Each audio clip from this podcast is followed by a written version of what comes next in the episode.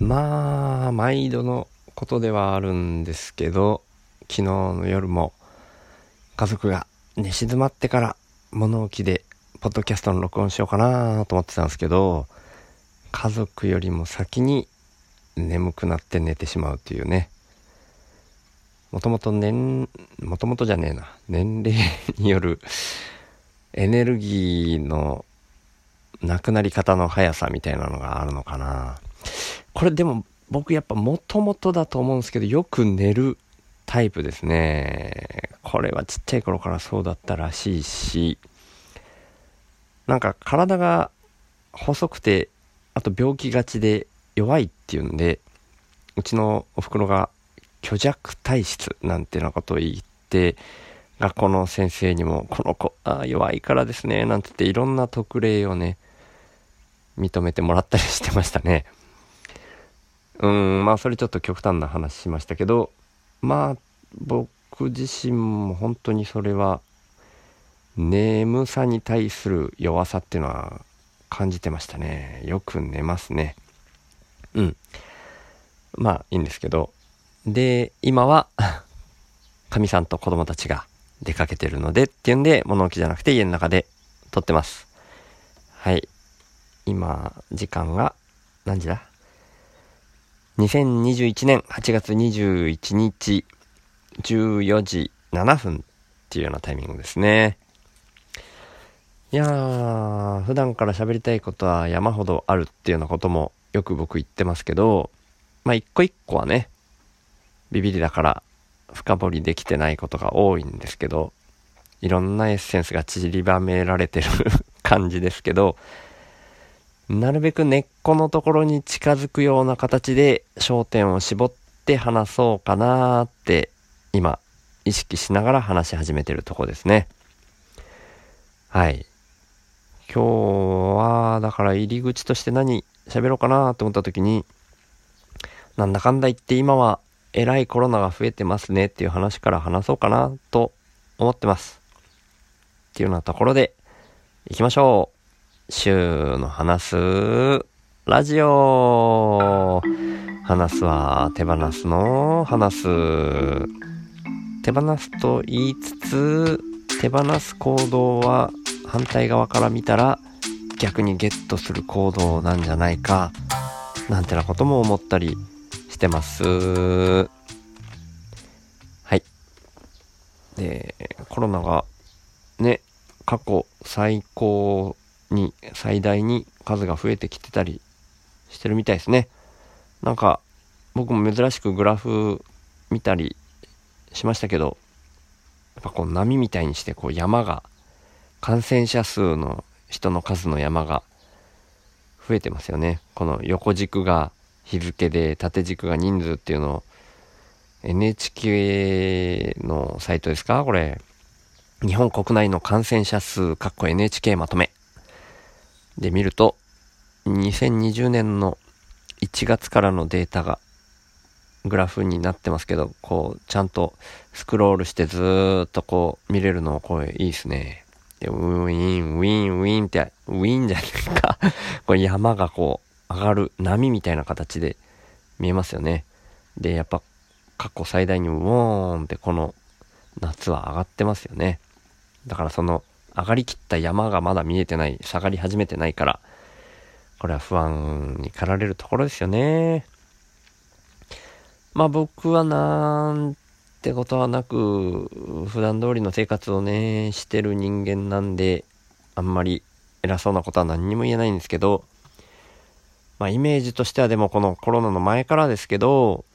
なるべくお金を使わない生活をずっとしてる僕としてはですね、発想として移動に関してもやっぱ減らしていく方向性で基本的には考える人間なんですよね。だからその方向性が、うん、普段通りっちゃ普段通りですけど、このコロナに関しても人と人が接触することでどんどん広がるわけでしょってなったら、根本的には、やっぱ移動が少ない。今日本政府が取ってる対策っていうのでもあまあちょっと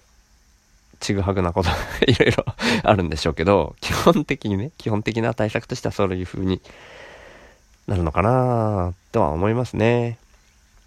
うん。だから、どうなんでしょうね。僕は普段からそれを深掘ってますから、車なんてのも手放したらどうなるかななんてことを普段から考えてますよ。で、基本的にはだからやっぱり自分で、なんとか、もっと食べられる分量だけのお米にしても一応今育ててますけど、それで回るようにね、なるにはどうしたらって、いやー、進み遅いですけどね。めっちゃくちゃ進みは遅いですけど、無理のない範囲でやってますよね。そういう無理をしないってことも一つですよね。なんか自分の移動を減らす？ああ、これちょっとな、言い方下手すぎて絶対伝わんない感じですね。移動を減らす、コロナの感染を広げないために移動を減らすっていう時の移動と、僕が今言った無理をしないってことは、即座には結びつかないですけど、僕の根っこの中では直感的に結びついてるんですよ。無理をしないっていうことが一つあるんですよね。移動をする、一日にたくさんの距離移動をするっていうのは、本来は無理をしないとできないんですよね。人が自分の足で歩くとしたらっていう文脈でもそうだし、何かに乗ったとしたら、乗り物に乗ったとしたら、その燃料に何が使われてるか、で、それによって、うん、どういうことが実際起きているのか、それを燃やす、な、何かしら燃やすとか、あ、これ、今は電気で燃やさないじゃないかとか、いうのもあるでしょうけど、まあ電気を使うにしてもそうですよね。で、それ、その乗り物が作られてるコストがどうだとか、経緯がどうだとか、全部をこう、いちいち僕細かくイメージした経験が過去にいっぱいあるもんで、ぴょーんと結びついちゃうって感じですよね。だから、そういう意味で無理をしないっていうところは一つあるんじゃないかなって僕は思うんですけどね。うん。話は飛躍してるから、話はとんでもいいですよね。物理的な移動はしちゃうと、あんまり良くないけどっていうのは、今のコロナの文脈においてだけですけどね。で、でも、イメージだけはどんなに飛んでもいいじゃないですか。むしろ、すっごい俯瞰した観点で見た方がいいと僕は思ってるから、イメージの飛躍はあればあるほどいいと思ってますね。で、じゃあ移動しないでどうやって心の安定を維持していくかっていうとこが今度は課題になってきますもんね。僕なんかもものすごいいろんな意味でラッキーな人間なんで、古典ラジオコミュニティなんてのに今いさせてもらってて、自宅にいながら、未だに一人もリアルではお会いしてない相手ですけど、今までの人生の中で一番刺激的な日々を送ってますよね、僕なんてのは。この、ポッドキャストを始めたのが、去年の大晦日ですから、もう半年過ぎて、うん、どころか、うん ?7 ヶ月以上か。もうすぐ丸8ヶ月が経とうとしてるのか。このペースでどんどん1年が過ぎたっていう風になっていくのかな？楽しい時間は長く続かないなんて言葉があるんですけど、なるべく続いていってほしいな続かせて、僕の少なくとも僕の意識の中では続かせていきたいなって思える幸せな環境ですけどね。でもそれも、その裏には、裏にはというか、それが成り立ってる背景としては、このパソコンで常時接続で、ズームで繋がれるっていう環境がありますよね。その意味では、そのインフラを維持していくっていうところは、最重要課題みたいなところとして捉えてもいいかなって個人的には思ってますね。なるべくお金を使わない生活なんて言いながら、そこは僕手放さないですもんね。ごめんなさいね。手放すの話すって毎回配信するたびに言ってますけど、手放さないものは手放さないですよ。っていうかむしろ最初にタイトルコールの時に言ったように裏の面から行くとそのことが逆に手放すだったりするんですけどね。あ、いや、これちょっと上げ足取られそうだから、やめときますけど、それを維持しながら、でも人の移動が少ないっていうのをどう実現できるのか。どういう状態が一番バランスがいいのかっていうのを僕は多分ずっと意識していくと思います。物理的な移動もね、たまにはしたいですけどね。それが本当に譲れない瞬間なのかどうかっていうところであればいいのかなと思ってますね。不要不急の移動は控えてっていうような文脈の中で、じゃあ不要不急ってなんだよっていうこう議論もいっぱいあると思いますけど、僕の中では本当にそれだけはみたいなこれはだからね深刻であるかどうかっていうのとはちょっと別の話してますよ僕今 普段から僕はなるべくお金を使わない生活っていうんで原始人であっても超貧困国の人であっても相対的な幸せの度合い変わんないっていうふうに生きているのでそういった非日常、あ、違う、そういった日常か。そういった日常での幸せを得るとき、これ表現として晴れとけっていうのを使っちゃおうかな。普段からその晴れの日みたいな食事をしなくていいっていう、これ土井善晴さんの、あれ、本の名前ど忘れしたな。一汁一菜のすすめだったかな。まあそういう感じの本があるんですよね。そこで出てくる表現だったと思うんですけど、普段から毎日晴れの日みたいな料理を作んなくていいんだと。普段はご飯と味噌汁と漬物みたいなのでいいんだと。だから僕は普段の生活ではそういう風なことをやってるので、でも人生に晴れの日っていうのがいくつかありますよね。だからそういう時をね、全くなくしてしまおうっていうのはちょっと逆に不自然な感じがするので、僕が今言ってるのはそういうことですね。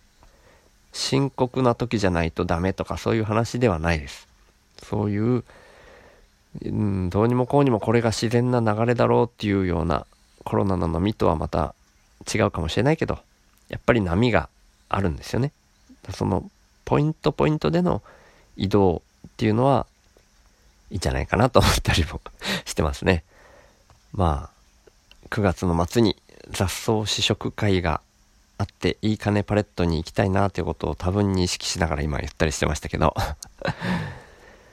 うんそういう感じを僕は思ってますね。うん普段は結構ね人から人が見たらびっくりするような生活してますよ。僕本当にね。家族とは、ま、僕とでまた落差があって僕個人が基本的には一人でやってることなんですね。このなるべくお金を使わない生活っていうのを突き詰めるっていう意味においては。だから僕は基本的に給湯器を使わないんですけど家族は全員使ってます。で、そのね、まあ、冬でも真水の水を浴びて手でゴシゴシするだけとかそういうのもね、なかなかのハードルですよ。僕もね、また冬が来るなってちょっと涼しくなった今の時点で 思うぐらいなかなかのハードルですけどそれをやったりしてますと。でそういう毛の日々を過ごしてるので晴れの日には移動できたらいいななんてことはイメージしますけどね。なんか話忘れてる気がするな、まあ、話したいことは山ほどあるんですけど大きなポイントとして話し忘れてるものがある気がするけど、どうかな？今日出てこないのかな？これ。出てこないかもしれない時には全然違う話からします。これはそれをテーマにして話し始める日にやった方が良かったのかもしれないですけど、しょうまさんのアレクサから始まる話がありましたよね。で、あれが怒りに対して僕が考えてること、怒っちゃうことですね。っていうのを、これは深掘りできるんじゃないかな、面白いなって言って僕配信した回がありますけど、あれが要は中途半端なところまでしか本当は話せてないんですね。中途半端ってことはないかな。あれはあれで成り立ってるんですけど、もうちょっと深掘りをイメージしていた部分があってあこれはまだ配信をしていないシューとショーの道のりへの道のりの方でもあの後に話して大輝くんを交えて話したんですけどそこでもまだ触れてない部分があるんですよね。これはでもねうまく言えるかどうかが本当に自信ないな。どうかな？言えるかな？その話に突入するかどうか。ちょっとだけ話し始めてみようかな。あの時に僕目の前にめっちゃくちゃ怖いおっちゃんがいたらって話しましたよね。ヤクザモンの方なんて表現をしたりしましたけどその時にはもう自分の怒りが湧くどころじゃないですよっていう話してそういうある条件下でしか人間の感情感情情動っていうのは湧かないっていうところに結構なポイントがあると僕は思っていてだからそれは怒りに関してだけでもないんですけどね何だろうこれって公正とか平等とか公正と平等はどう違うのかなんて話題があったりしましたけどとかそもそも僕は平等って何だろうって考えることも多いんですよね。でこの世はそもそも不平等にできてるっていう表現もあったりしますけど聞いたことありますかね？それも本当にそうだと思うんですよね。僕は古典ラジオを聞いて一番印象的なのはチンギス・カーンの回での日常生活の中でデフォルトで略奪っていうのがあるっていうところですよね。そういう環境下で平等じゃないじゃないかみたいに言い出す人っていないですよね。なんか僕の中ではこれが目の前にめっちゃ怖いヤクザの人がいる時にその人と接してたらその人に対する怒りが湧かないっていうこととつながってるんですよ。だからそもそも今の状態世の中の状態では平等なのかどうか平等じゃないとダメじゃないかみたいな議論が湧き上がってくるんですけどそれってもともとその不平等を成し遂げた何ていう表現だろうリーダーがいる。そのリーダーうんこれちょっと違うな表現が。リーダーがいるじゃなくていいんですよね。リーダーが作った世の中っていう立て付けの中で立て付け？立て付けっていう言い方でいいのかな？今の仕組みの中で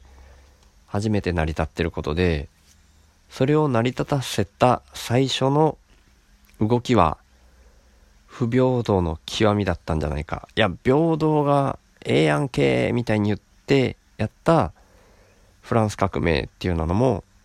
武力を使ってるっていう、まあそういうような話ですよ。まあ今の日本の元になってるのを明治維新だとしたらっていう感じで話してますけど人間のもともとのうん性質というかそういったものは平等にできているのか。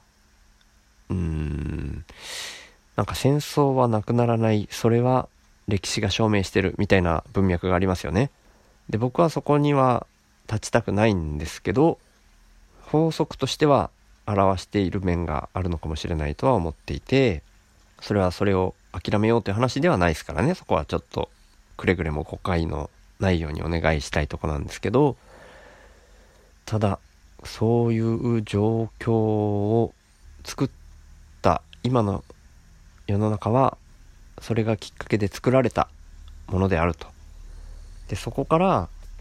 どう何を動かしていったらいいのかっていうのは今すでに動いてる感性の法則の上で考えるしかないっていうところはその通りなんですけどそれが絶対的な正義っていうようにみんなが何ていうかその前提を全く意識していないことには僕はちょっと危機感を覚えるんですね。今が偶然そのような状況であるからこういうふうに考えることができる。だから平等が大事っていう議論が起こるっていうめちゃくちゃ俯瞰した視点を持って考えていないとなんか危険な感じがするんですよ。それが当たり前じゃないかないとおかしいじゃないかっていうふうに目くじらを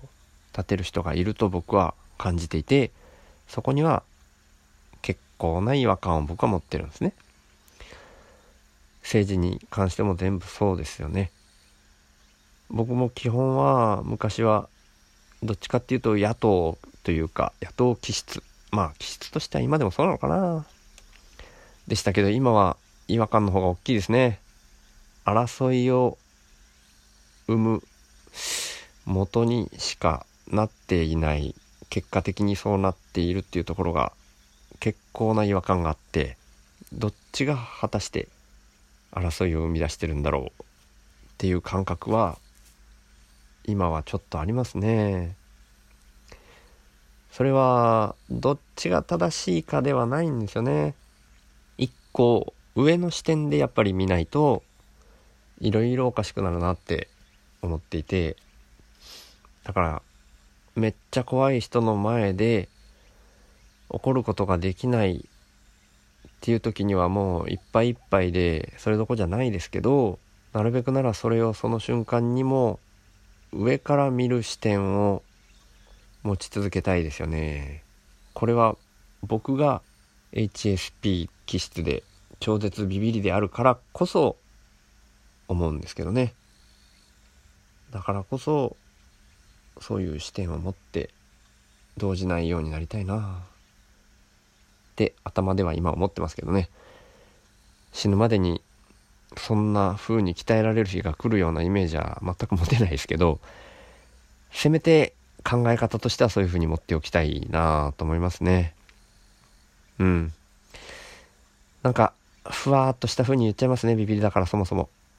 もっとこう、強烈にきついようなイメージも頭の中では浮かんでは消えしてるんですけど、そういうどぎついことがやりたいわけでもないからまあいいかな。僕には僕の役割があるんだと思うんで、ビビりとしてそんな中でなるべく一個一個が浅くてもいいからゆるく長くみんなと楽しい生活を続けられるようなそんな立て付けの社会を夢見て今後もいっぱい喋っていくだろうなっていう状態です。はい。まとまってないのはもう本当にデフォルトなんでこんなところで今日は終わりにさせていただきます。いつも聞いてくださってる方、今日初めて来てくださった方、本当にありがとうございます。ではまた。